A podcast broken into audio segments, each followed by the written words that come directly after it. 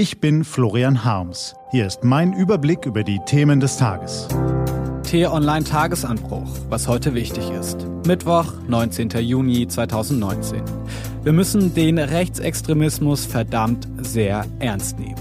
Gelesen von Philipp Weimer. Was war? Wir müssen äh, den Rechtsextremismus verdammt sehr, sehr ernst nehmen. Ein etwas schiefer, aber starker Satz. Horst Seehofer hat ihn gestern gesagt, als er gemeinsam mit BKA-Chef Holger Münch und Verfassungsschutzpräsident Thomas Haldenwang über den Ermittlungsstand im Mordfall Walter Lübcke informierte. Ein rechtsextremistischer Anschlag auf einen führenden Repräsentanten des Staates ist ein Alarmsignal und richtet sich gegen uns alle. Der Rechtsextremismus ist eine erhebliche und ernstzunehmende Gefahr für unsere freiheitliche Gesellschaft, sagte der Bundesminister. Und da kann man nicht einfach zur Tagesordnung übergehen, wenn alles ausermittelt ist kann man in der Tat nicht. Und die Ansage richtet sich vor allem an die deutschen Sicherheitsbehörden. Sie haben der Gefahr von rechts bisher nicht genügend Aufmerksamkeit gewidmet. Stattdessen haben sie sich in den vergangenen Jahren voll auf den islamistischen Terrorismus konzentriert. Das BKA wurde eigens dafür umgebaut. So gelang es Polizei und Geheimdiensten, mehrere Anschläge von Dschihadisten zu vereiteln. Dafür gebührt ihnen Respekt und Dankbarkeit. Zugleich müssen sie sich nun kritisch fragen lassen, wieso sie aus der Erfahrung mit der Terrorgruppe NSU, aber auch aus den Angriffen auf die spätere Kölner Oberbürgermeisterin Henriette Reker und den Bürgermeister von Altena, Andreas Holstein, nicht den Schluss zogen, dass militante Neonazis viel stärker observiert und verfolgt werden müssen. Nach Recherchen von Zeit und Tagesspiegel sind zwischen 1990 und 2017 in Deutschland mindestens 169 Menschen von rechtsmotivierten Tätern getötet worden. Etwa doppelt so viele, wie in den offiziellen Statistiken auftauchen. 169.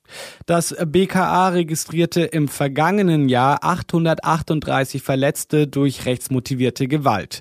Durch linksmotivierte Gewalt waren es 418, durch religiöse Fanatiker, etwa Islamisten, 45. Experten beobachten zudem, dass sich die Milieus am rechten Rand vermischen. Immer öfter treten Konservative und Extremisten miteinander in Kontakt, vor allem im Internet. So entstehe ein Schwarmterrorismus, wie T-Online-Redakteur Lars Wienand auf t-online.de beschreibt.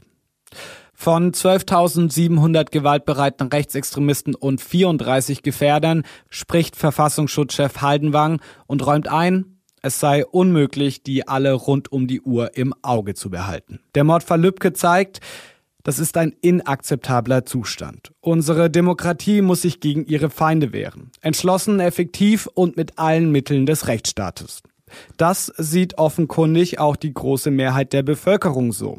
Rund 60 Prozent der Deutschen sind einer repräsentativen Umfrage von t-online.de zufolge der Meinung, dass die Bundesregierung zu wenig gegen gewaltbereite Rechtsextreme unternehme.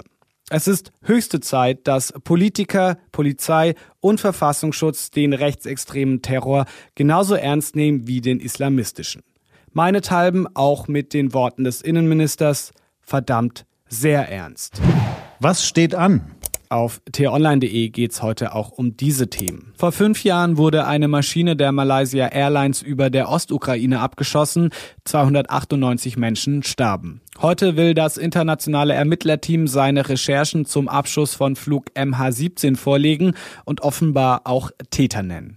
Donald Trump beginnt seinen Wahlkampf in Florida und Studenten der Technischen Universität München entwickeln den Hyperloop, das Hochgeschwindigkeitsverkehrssystem der Zukunft. Heute stellen sie den neuesten Stand ihrer Technik vor. Das war der T-Online-Tagesanbruch vom 19. Juni 2019. Produziert vom Online-Radio- und Podcast-Anbieter Detektor FM. Den Tagesanbruch zum Hören gibt's auch in der Podcast-App Ihrer Wahl zum Abonnieren.